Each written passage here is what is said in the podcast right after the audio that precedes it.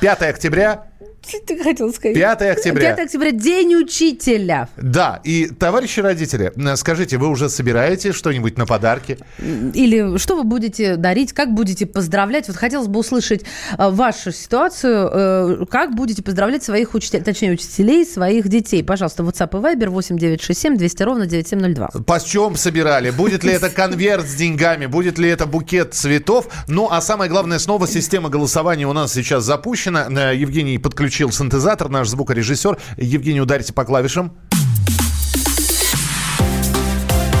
Голосуйте. Итак, 5 октября, День учителя. Учительница 1 мая. Старшие классы, младшие классы, классные руководители, директор школы. Праздник. Можно ли учителю дарить деньги? Сейчас не говорим законодательную составляющую. Вот по вашему мнению, по мнению родителей – по мнению учителей бывших и нынешних, можно ли учителю дарить просто деньги в конверте? 6376519, да, можно. 637-6519. 637-6518. Нет, нельзя. 637-6518. Можно 637-6519. Нельзя 637-6518. Почему об этом пошел разговор? Ну, во-первых, конечно же, хочется напомнить истории, когда учителя говорили, мол, не нужно мне цветов, лучше все деньгами. Такое тоже бывало. Но здесь абсолютно противоположная ситуация. В Махачкале учитель накричала на родителей пятиклашек за то, что они подарили ей конверт с деньгами. Аудиозапись видеообращения учительницы. Давайте послушаем, что говорит учитель э, пятого, пятого класса, классный руководитель. Слушаем. Не собирайте деньги. Не будем учителей поздравлять. Меня хотите поздравлять? Мне не надо поздравлять. Не надо меня поздравлять. Я самодостаточный человек. Я сама зарабатываю прекрасно. Я живу прекрасно. Мне не нужны ваши деньги. Не нужны, я все равно их не возьму. Это что такое в конце концов? Почему мне родители звонят? Почему мне жалуются? Почему мне приходят говорить, что ваши родители собирают деньги возле, возле школы?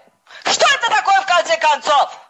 Еще раз я узнаю, что кто-то через мою голову собирает деньги, я пойду в милицию. Забирайте свои деньги. Вот так, забирайте свои деньги. Это... это еще не все. Там было, можно я от себя добавлю? Там было еще такое, что и больше никогда не приходите в школу во время уроков, а, не стойте под дверьми класса, вы сами пересаживаете учеников. Это моя прерогатива. Я лучше знаю, где, как и как, когда, кому сидеть. И э, все будет по оценкам и по знаниям. Но, в общем, да. Вот Огонь! принципиальная учительница сказала, я вам русским языком сказал, не собирайте деньги. И вот дилемма. 5 октября День учителя. Что ж подарить-то? Ну, и поскольку собирать? Ну, допустим, в классе 25 человек. Ну, скинуться по 200 рублей. Это уже 5 тысяч. А если по тысяче сброситься на подарок учителя, это уже 25 тысяч. А учительница, понятно, почему кричит. Нет, непонятно, почему непонятно? кричит. Мало ли почему. Откуда ты знаешь? Я, ну, мне, для меня это понятно. Я могу... Ты считаешь, что это коррупция? Потому что в любой момент, вот она взяла конверт с деньгами, от чистого сердца А-а-а. ей а. подарили. Ну, да, Но в любой момент родитель уже потом задним числом скажет, а мы вам, мы ей деньги давали. Тем, тем более в Махачкале. Тем более в Махачкале. И Следственный, и следственный комитет уже стоит под дверями учителя. Член президиума Национального антикоррупционного комитета, бывший старший следователь по особо важным делам, а Павел Зайцев у нас в эфире. Павел Васильевич, здравствуйте. Да, доброе утро. Прокомментируйте, дайте, пожалуйста, правовую оценку. Это коррупция, если бы она взяла, или не коррупция? Вы знаете, все дело в том, с какой целью передаются эти денежные средства и с какой целью она их Э, берет, если бы она их взяла. Uh-huh. То есть если бы они передавались за совершение определенных действий или же бездействия в пользу учеников или их родителей, то это однозначно коррупция. Если же эти денежные средства передавались без цели за совершение определенных действий или бездействия, а в виде подарка на день учителя, то лично я считаю, что в этих действиях не было бы состава преступления, а было ну, как подарок. А вот то, что Михаил Михайлович сказал секундочку назад, что, мол, э, постфактум, задним числом подойдет какой-то Нет, родитель? невозможно. Угу. Нет, постфактум невозможно. Вот сейчас, сию минуту, если передается подарок, то это он подарок. Задним числом подарок не может стать взяткой. И задним числом он также не может написать, например, какую-нибудь жалобу, что мы учительнице Просто- подарили, а она взяла. Да, просто я-то, Павел Васильевич, по крайней мере, иници- инициировать проверку можно будет, а, со- соответственно, да, да, всё правильно. потрепать Пов- нервы учителю. Проверку можно будет инициировать, но, э, понимаете, чтобы проверку подтвердить, э, нужно, во-первых, вот там вы сказали, 25 э, родителей. Нужно, чтобы все 25 родителей понимали, что это взятка. Нужно, чтобы перед тем, как передать эти денежные средства, велись какие-то переговоры о том, что учитель сделает какие-то послабления или родителям, или их ученикам. Будет на что-то закрывать глаза, на какие-то там провалы а, в учебе, э, ставить высокие оценки или еще что-то. Если этого не было и не подразумевалось ничего криминального, ну, вряд ли получится доказать, что учитель совершил какие-то вещи. На ваш взгляд, она правильно поступила, учительница из Дагестана? Вы знаете, сложно мне сказать обстановку в школе. Нам не, про- не, дается информация о том, а что этому предшествовало. Нам говорят, вот они собрали деньги и дали на э, Подарок. в виде подарка. Мгм. Да, а что этому предшествовало? Ведь они же общаются. И родители, и учитель. Какое общение этому предшествовало? То есть, если учитель э, или родители э, соверш- э, скажем так, осуществляли попытки договора о том, что они передадут взятку, то она абсолютно правильно сделала. То есть, если ей говорили, вы знаете, вот сделайте нашим детям там попущение, да, вот, а, а мы вас отблагодарим. И после этого они вдруг предъявляют ей там денежную сумму на какой-то праздник, то это взятка. Ну, а, я, я приоткрою завесу тайны, потому что это видео было выложено в интернет буквально через пару недель после достаточно громкого скандала с другим видеосюжетом. И тоже в Махачкале. 76-летний учитель, э, правда, другой махачкалинской школы, э, командирским голосом требовал, чтобы родители за свой счет оплатили покупку для класса новых парт. А в случае неисполнения требования грозилось уйти руководителям в другой класс. Ну, ушла, правда, не в другой класс, а на пенсию. Э, Директор поспособствовал. Вот, может быть, э, тут страх, и у которого Вы глаза знаете, велики ли? Вы вы знаете, нет, вот э, вы именно это подтвердили. То, что предшествовало передаче денег. То есть действия учителя были направлены именно на то, чтобы выплатили деньги под угрозой чего-то. Учитель фактически требовал. И это можно расценивать как взятку. В данном случае э, нам подоплека, почему э, передали, пытались передать денежные средства в виде подарка, мы не знаем. Опять-таки повторюсь, если подобные действия были совершены и этой учительницей, то да. Вот. А если ни действий со стороны учителя, ни действий со стороны э, родителей, то есть предварительных каких-то разговоров о том, э, что нужно передать деньги за что-то, э, то тогда взятки не будет. Спасибо. Спасибо, Можно да. сказать, нужно знать все. Понятно, да. Спасибо большое, Павел Васильевич. Павел Зайцев, член Президиума Национального антикоррупционного комитета, бывший старший следователь по особо важным делам. Вопрос остается. Голосование 637-6519. Родителям, э, учителям можно дарить деньги? 637-6519. Да, можно. 637-6518. Нет, нельзя. И, товарищи родители, пожалуйста, из разных регионов, сколько вы уже сбросились учить, что вы будете дарить? Потому что вы нам присылаете там сертификат за 2000 рублей и букет цветов за 700 рублей. Ну, лишь другое сообщение. Можно и нужно деньгами. У меня мама была учительница начальных классов с копеечной заработной платой. Зачем цветы и шоколад, когда дома есть нечего? Мать-одиночка, двое детей. Браво, учительница, что не взяла деньги. А вот это самое любопытное. На ваш взгляд, она права или не права? А, ну, потому что тут же еще действительно картина вся важна, и как начата на огонь. Ну, Я вчера запугали. раза три переслушала. Ну, запугали. 8 800 200 ровно 9702. Это студийный телефон. И WhatsApp с Viber 8 967 200 ровно 9702. А мне кажется, почему ты считаешь, что запугали обязательно? Да потому Может, что на она ф- такая строгая, что она всех построила? Да мне так кажется, что запугали, потому что на фоне этих скандалов... Ты просто значит, не знаешь махачкалинских Это женщин, суровые да? учителя. Слушай, подожди, но на фоне всех этих скандалов не в том пришла. Когда-то сфотографировалась для эротической фотосессии. Закрытый купальник. Не то сказала. Прикрикнула на детей. И вот теперь вот это вот обсуждаем деньги. Уже учителя боятся лишний раз вздохнуть, лишний раз сказать какое-либо слово.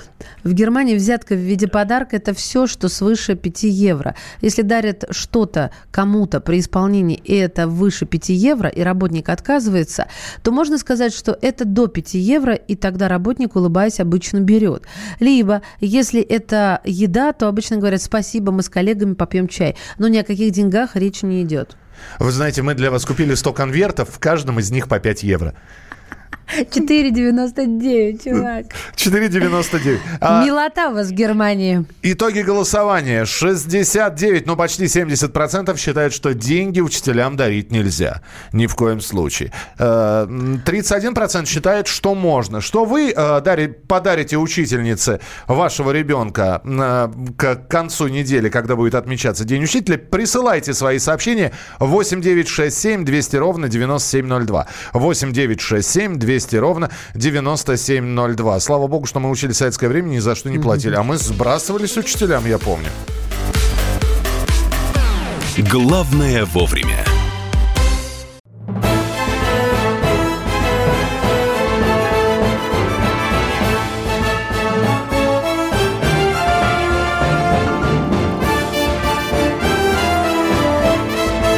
Осень.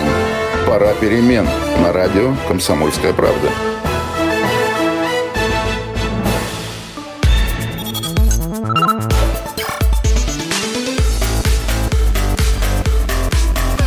Программа «Главное вовремя». Мы, И мы из Дагестана никуда не собираемся Подожди, уезжать. Это что ты? Что вот. ты? Здесь вот пишите, что будете дарить учителям. Две дочки 14 и 4 года, школу классной руководительницы, телефон.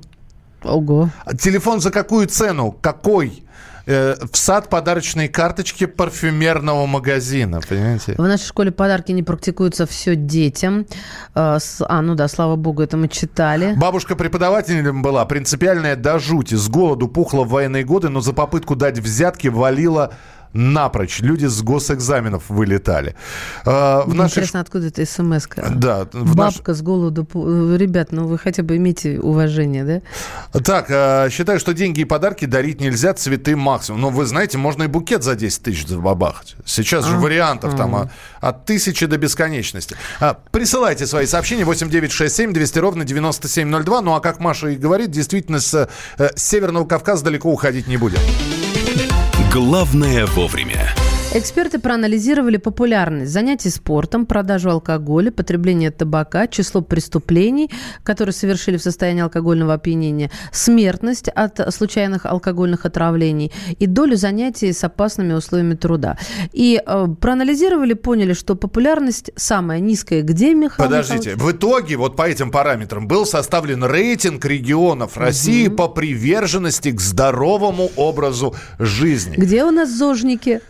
Зожники у нас Дагестан. Первое место. На втором месте Чечня. Второе место. Замыкает тройку лидеров Кабардино-Балкария. Далее идут Адыгея и Краснодарский край.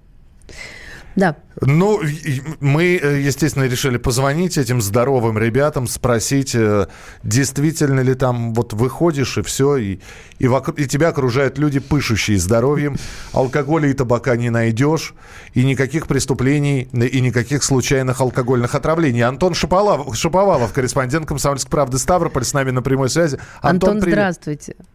Здравствуйте, здравствуйте. Чувствуется вы какой-то грустный. Вообще нет а... никакого алкоголя. Ну, ну давайте как-то улыбаться с утра.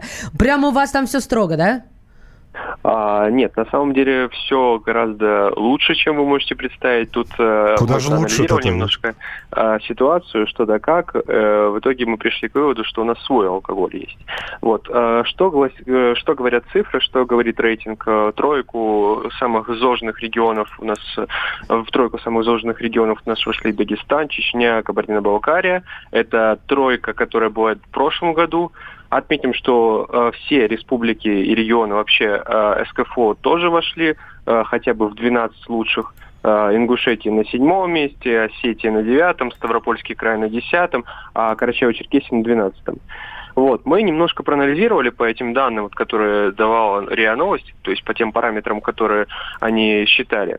В итоге вот э, пришли к таким небольшим выводам, что действительно вот, какой-то есть культ э, физкультуры, например, в, э, на Северном Кавказе. Например, вот, э, мы можем э, рассказать о том, как у нас перебивались рекорды детьми.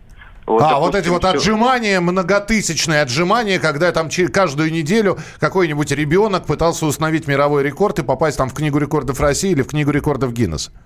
Да, вот самое интересное, что было какое-то даже такое небольшое противостояние республик. То есть кто первым? Все началось э, с Рахима Куриева, пятилетнего мальчика из Чечни, который отжался э, за два с половиной часа 4100 раз – в итоге он получил прозвище чеченского Шварценеггера, а Рамзан Кавдыров ему присвоил за такое достижение ну, почетного э, гражданина Чеченской Республики. Слушай, Антон, а не кажется тебе, что все намного проще? Потому что, когда составлялся этот рейтинг, смотрели в том числе на продажу алкоголя, потребление табака. Мы говорим про северокавказские, в частности, республики, где, а, в общем-то, а, проживает население мусульманское, где алкоголь и табак не приветствуется в этой религии. Именно поэтому-то э, вот эти вот регионы на первых местах. Не более. Э, ну, отчасти вы правы. Э, но только тут надо кое-что учесть. То есть, э, ну, да, действительно, с табаком, а особенно с жидкостями для вейпа у нас борются. Допустим, вот совсем недавно, вот свежие новости, Рамзан Кадыров объявил войну вейперам, а, то есть, ну, как, ну, как вейперам. Он объявил войну тем, кто производит э, жидкости для вейпа и их распространяет. Прозвучало, вот. прозвучало сейчас, надо, надо пояснение, когда Рамзан Кадыров объявил войну, да? Это, это да. поясни, что ты имел в виду. А, что именно? В каком смысле? Ну, что он, он сказал, сказал да? что вскоре э, в Чечне запретят э, курить вейп э, и продавать жидкости для вейпа. А, а с кальяном там не намечается борьба? С кальяном не намечается пока что. Хорошо. А, спасибо большое. Антон Шповалов, корреспондент «Комсомольской правды» Ставрополь, был у нас в прямом эфире. Ну вот, составлен рейтинг регионов России по приверженности к здоровому образу жизни. Дагестан, Чечня, Кабардино-Балкария, Адыгея и Краснодарский край. Главное вовремя. Что по новостям? А, давайте посмотрим, что интересного пришло на ленты. Но в России вступил в силу скандальный закон о курении на балконах. Его уже именно так э, назвали. И э, самое интересное, до сих пор пытаются понять, что трактует этот закон. Я напомню, что МЧС России а, сообщила о внесении изменений в постановление правительства э, о противопожарном режиме. И теперь запрещено использование открытого огня на балконах и лоджиях квартир, жилых комнат общежитий и номеров гостиниц. В МЧС пояснили, а теперь внимание, что курение на балконах все же не запрещено, если оно не создает угрозы пожарной безопасности. Угу. А теперь вопрос. Как можно понять со стороны, курильщик представляет угрозу пожарной безопасности или нет? Курильщик стоит на балконе третьего этажа, а внизу на балконе второго этажа хранятся канистры с бензином. Это, это угроза? Это угроза. Это какой-то мультик. Ну, нет, это что мультик? Это, этих мультиков в каждом регионе. Уже, опять же, вы скажите, можно курить на балконах или нельзя? Самое главное, это финал. Это в результате, если в результате нарушений возник пожар, то виновного оштрафуют на сумму до 5000 рублей. Ну так, не мелочь вам на, на покурить.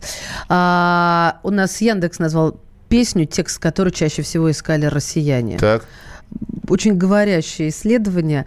Эм, абсолютным лидером поисковых запросов стала песня украинской группы «Каска», ну, то есть сказка. Песня называется «Плакала». Да.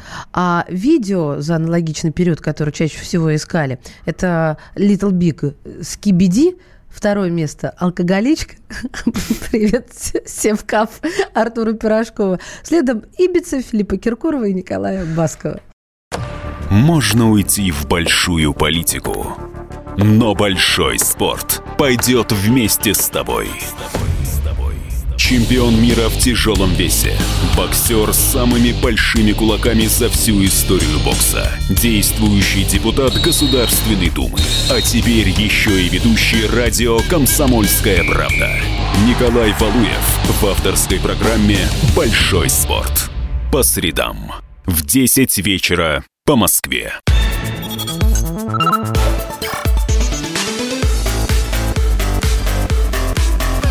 Программа «Главное вовремя». Здесь у нас пересеклись в программе «Главное вовремя» две новости. Э, с одной стороны, россияне назвали границей бедности доход в 12,5 тысяч рублей. В общем, все, что ниже, это уже бедность. А с другой стороны, российские туристы пытались вывести чемодан еды из э, турецкой гостиницы. Я не думаю, Трехзвездочный, на минуточку. Да, я не думаю, что все это вот пересекает. Но где-то это очень близко, очень рядом. Но я пытаюсь сейчас, давайте мы все-таки э, сосредоточимся на исследовании Левада-центра. И попытаемся в нем разобраться, потому что здесь очень много цифр, а всем известна цифра на слух, э, это привет математикам. А, давайте мы поговорим с экономистом. Да, у нас на прямой связи Антон Шабанов. Антон, здравствуйте. Доброе утро. Итак, граница бедности, это большинство россиян э, сказали, что, что граница бедности это 12 с половиной тысяч рублей. Э, и здесь э, вопрос возникает такой. Ну, хорошо, МРОД в Москве, минимальный размер оплаты труда по Москве, он превышает эту границу, это там 18 тысяч 700 рублей. Но МРОД и они по-разному устанавливаются в разных регионах. Объясните мне, пожалуйста, почему такой диссонанс, что у нас в некоторых регионах минимальный минимальный размер оплаты труда ниже той границы, которая, э, после которой бедность наступает. И МРОД ну, это уже нищета ну, такая. Угу. Ну, ну, тут стоит понимать разницу подсчетов МРОТа и вот результатов исследования Левада-центра. МРОТ, он все-таки считается математически. Есть э, набор продуктов, набор услуг такой минимальный, который э, обязан себе позволять каждый человек. И вот если их суммировать вот в каждой отдельно взятой области, получится какая-то энная сумма. Это МРОТ. А что касаемо исследования Левада-центра, здесь все-таки опрашивался, как вы правильно сказали, не математики, совсем не математический опрос, это просто по ощущениям людей, вот сколько им нужно минимум для того, чтобы не чувствовать себя бедными. И в среднем по России, я подчеркну опять же, в среднем по России, то есть я думаю, что в каждой отдельно взятой области э, суммы также будут разниться, где-то больше, где-то меньше, получилось 12,5 тысяч. Вот поэтому и есть такая разница. Это, грубо говоря, сравнение экономики и психологии, две разные науки и совсем живут по-разному. Антон, скажите, пожалуйста, а вообще какую-то можно брать э, планку отсчета вот бедности, э, там, богатства? По-моему, вот этот вот э, опрос, это из серии того, есть ли в России средний класс. Кто-то себя уже готов причислять причисляет к среднему классу, а кто-то говорит, что среднего класса в России нет, есть бедный и богатый. Вот с э, чертой бедности тоже. Кому-то 50 тысяч в месяц не хватает, а кому-то 200. А, а, а кто-то живет... То на... есть есть какие-то эталонные да. вещи, чтобы мы не плавали и вкусовщиной не занимались? Вот, к сожалению, эталонных вещей нет, потому что, как известно, у кого-то и жемчуг мелкий, да, а у кого-то вообще капусты мало. Поэтому а, очень сложно сравнивать абсолютно несравнимые вещи. Это как сравнивать круглое с квадратным примерно. Мы все живем в разных условиях. А, предположим, те, кто сейчас находится на Северном полюсе, там несут какую-то службу, у них там совсем минимальные потребности по, по понятным причинам, да.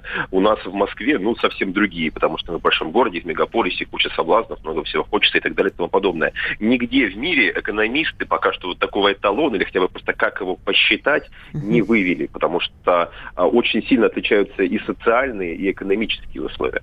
Но, а, опять же, это не вот этот вот опрос Левада-центра, это не посыл правительству, Министерству финансов, ну, правительству в целом, дескать, э, э, товарищи министры, посмотрите, что народ говорит, что бедность начинается вот после этой суммы.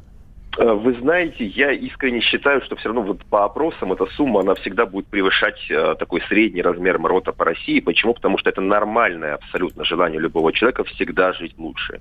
То есть даже если нам всем будут выплачивать, предположим, ежемесячно э, правительство по 100 тысяч рублей, э, мы к этому рано или поздно привыкнем, причем довольно-таки рано привыкнем, я думаю, и нам будет хотеться больше. Это нормальные показатели, то есть это скорее такой психологический аспект экономических проблем. Но это, разумеется, а, символ э, того, что э, никогда не нужно останавливаться на достигнутом и как бы хорошо или плохо. Антон, можно я вас перебью? Да. Вот мы сегодня про ипотеку говорили с господином Апрелем. Сейчас с вами говорим про уровень бедности. И у меня остается неизменное ощущение, что там президент гильдии риэлторов, э, здесь у нас заслуженный экономист, наш уважаемый эксперт.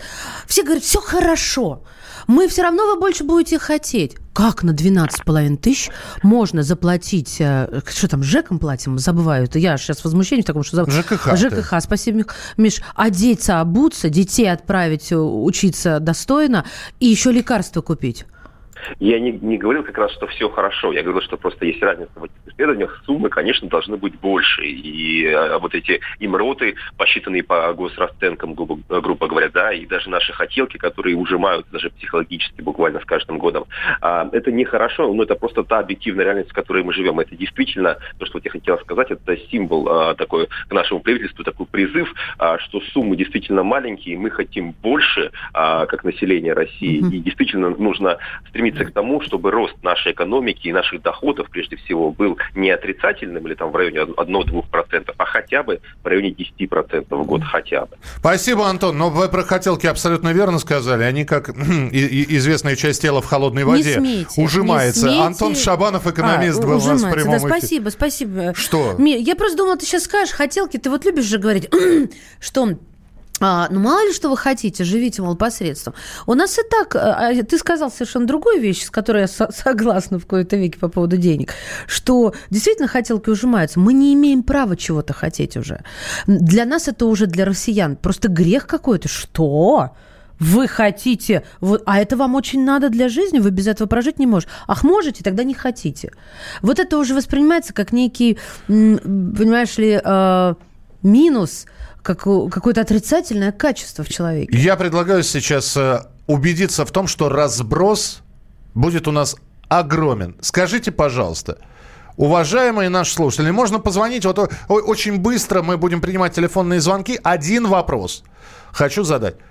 Для вас бедность наступит, э, если вы будете зарабатывать какую сумму? Ну, то есть ниже какой суммы на- наступит для вас бедность? Хвататься за голову, сокращать все, я не знаю, штопать носки, ходить в расклеенной обуви, не имея возможности купить новую, экономить на еде. Вот после Лечить какой... детей. Лечить детей, лечиться самому. После какой суммы для вас наступит бедность? 8 9 6 7 200 ровно 9702. 8 9 6 7 200 ровно 9702. Это мессенджеры, Это WhatsApp мессенджер, и да. Viber. Звонить может прямо сейчас. 8 800 200 ровно 9702. Я вижу, на звонки пошли, да? Хорошо, Жень, выведешь тогда. Что вы пишете? 50 тысяч рублей мало для любого мегаполиса. Мне кажется, нормальная зарплата должна быть в районе 150 тысяч рублей. Но учитывая, что в мегаполисе большинство людей аре- арендуют квартиры, а, тут действительно так, оно и есть. Все остальное должно оставаться, ну, э, вот ощущение, что действительно, я вот снова возвращаюсь, я не имею права. А вот ребенку там доп. образования Три тысячи у меня стоит одна, э, сек- не секция, а кружок. А, ниже 30 тысяч рублей на человека это не считает, это в месяц. Вы говорите, Э, Виктория пишет, 15, ты- 15 тысяч ниже для меня бедность, ниже 40 тысяч. 8 800 200 ровно 9702. Александр, здравствуйте. Здравствуйте. Для меня порог бедности это 50. Вы Ниже откуда, 50 Саш, откуда? Москва. Москва. Ниже... пи- У вас есть своя квартира? У меня нет своей квартиры, у меня съемное жилье, у меня даже нет гражданства, у меня вид на жительство, у меня свой бизнес. И вот ниже 50 это даже человек со своей квартирой в Москве, это просто А утопия. вы сколько платите за аренду? У вас пол- полтинник должен уходить... 25. А, 25. У вас все очень скромно. Так, и Поня- 25 на жизнь А дети, дети есть, Саш?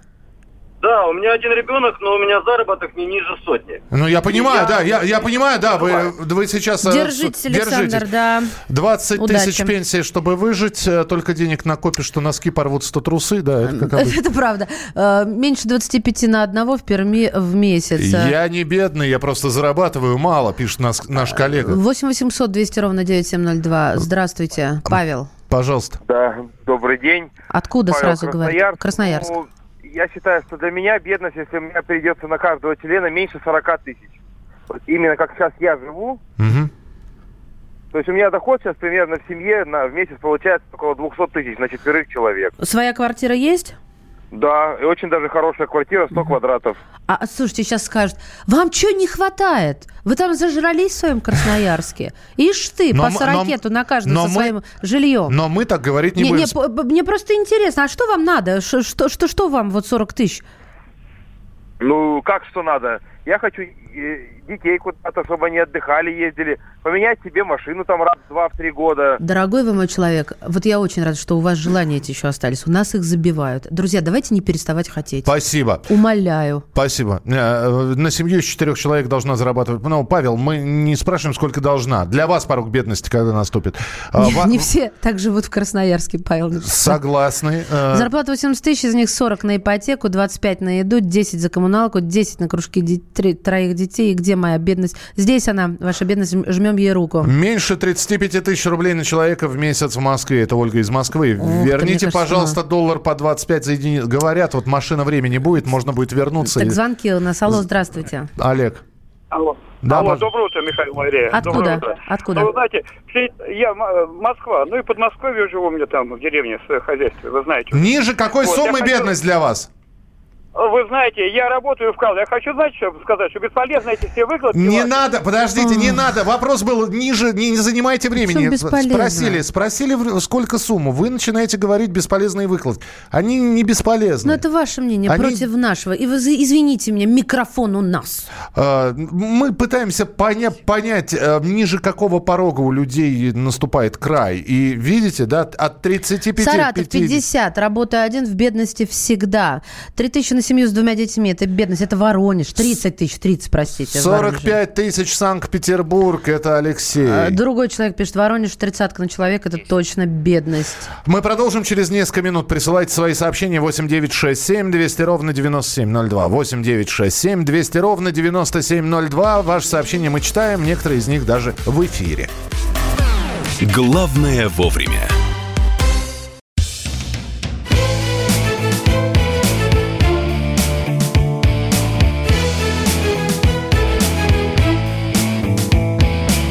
Цвет настроения.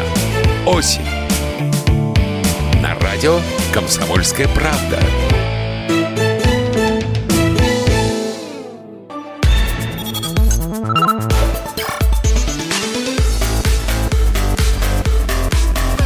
Программа «Главное вовремя».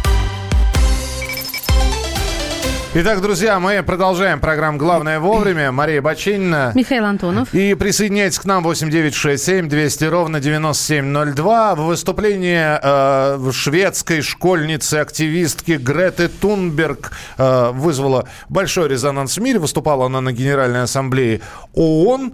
Э, поразила всех. Э, Вышла и обвинила лидеров. Вы украли у меня детство, ничего не делаете для экологии и прочее, прочее, прочее. Так вот, э, Грете Тунберг предложили выступить э, в Госдуме. Э, Приглашением Греты, видимо, будет заниматься Василий Власов, депутат Государственной э, Думы, первый зампред Комитета по природным ресурсам, фракция ЛДПР. Василий, здравствуйте. Да, здравствуйте. Здравствуйте. Я так понимаю, что есть такая идея пригласить. Вопрос, зачем?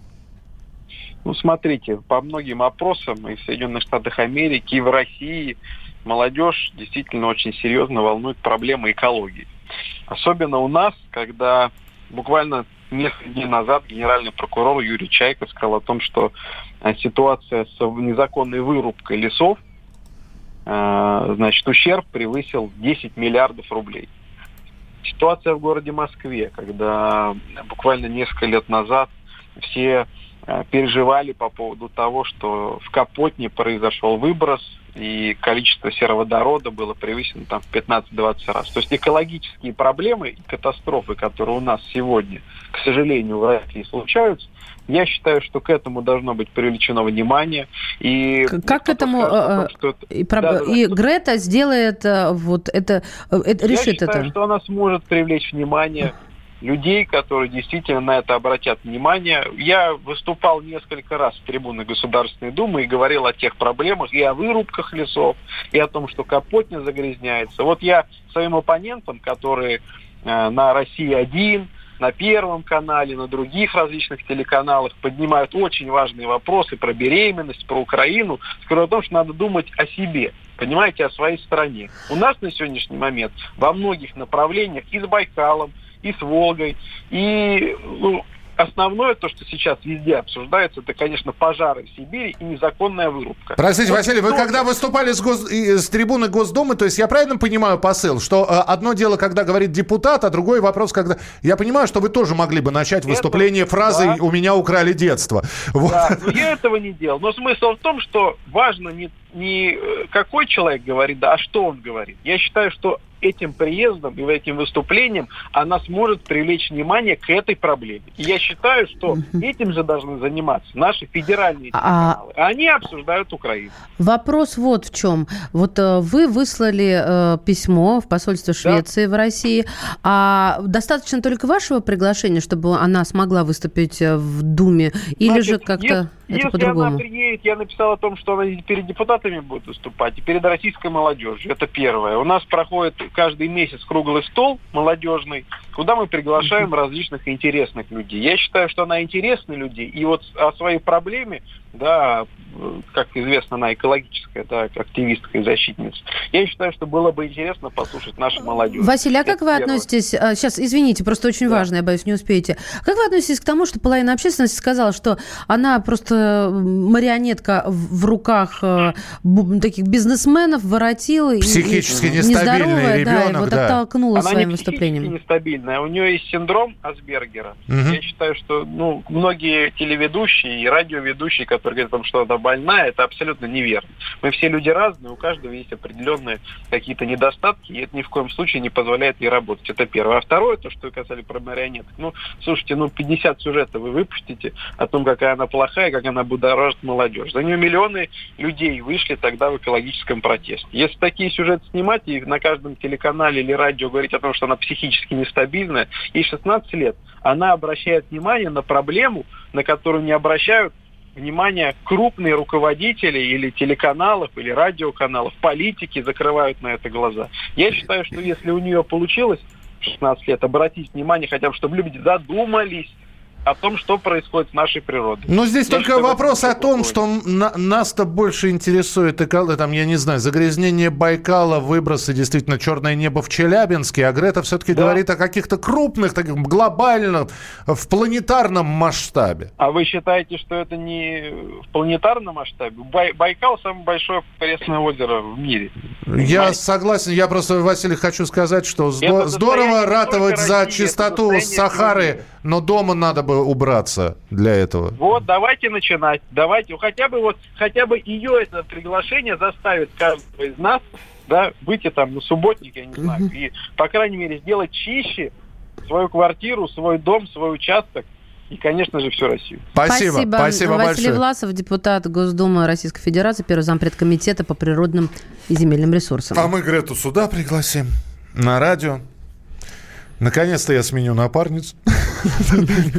Представляешь, же, программа «Главное вовремя» будет начинаться с фразы «Вы украли у меня детство» и пошли по проблемам. Но она Ну, не с этого начала. Там какая-то другая фраза была, сейчас я вспомню. Нет, она очень, она поздоровалась, начала робко, а потом разошлась и не остановишь. Как пел Владимир Семенович, разошелся, так и сыпет. Ну, в общем, приедет Грета Тунберг или нет, э, шведская экоактивистка в Россию, это еще бабушка надвое сказала, запрос на, направлен. А, Кстати, школу она как вот начала свою экологическую деятельность, так она и не посещает. Но было бы, на самом деле, это при, если отбросить в сторону все шутки, какой-то шутливый тон, было бы интересно ее э, послушать.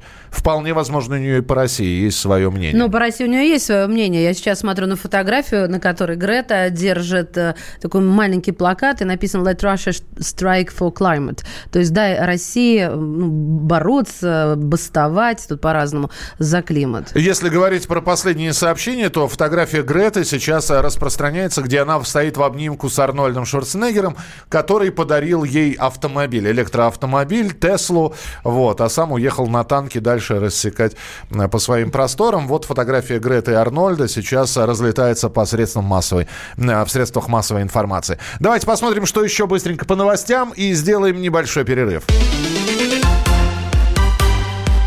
Ну, рассказали мы вам про туристов. Действительно, туристы взяли, э, российские туристы пытались вывести чемодан еды из турецкой гостиницы. Это трехзвездочный отель. Там самое главное, я считаю, что при выезде э, работники отеля попросили открыть чемодан. Вот тут у меня возникает вопрос. Who are you? Просить меня открыть чемодан. Вы кто такие? Ну, видимо, подозрение было.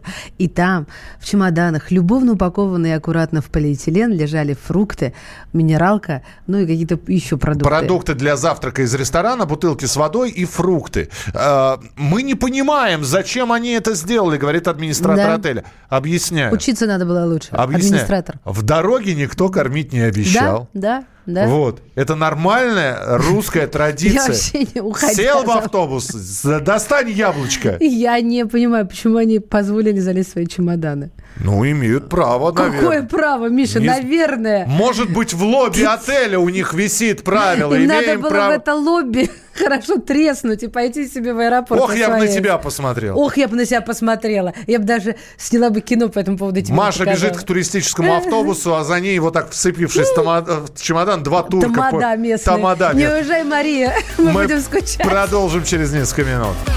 Главное вовремя. Лучше и сто раз услышать, и сто раз увидеть. Наш эфир на YouTube-канале «Радио Комсомольская правда». Для всех, кто любит по-разному.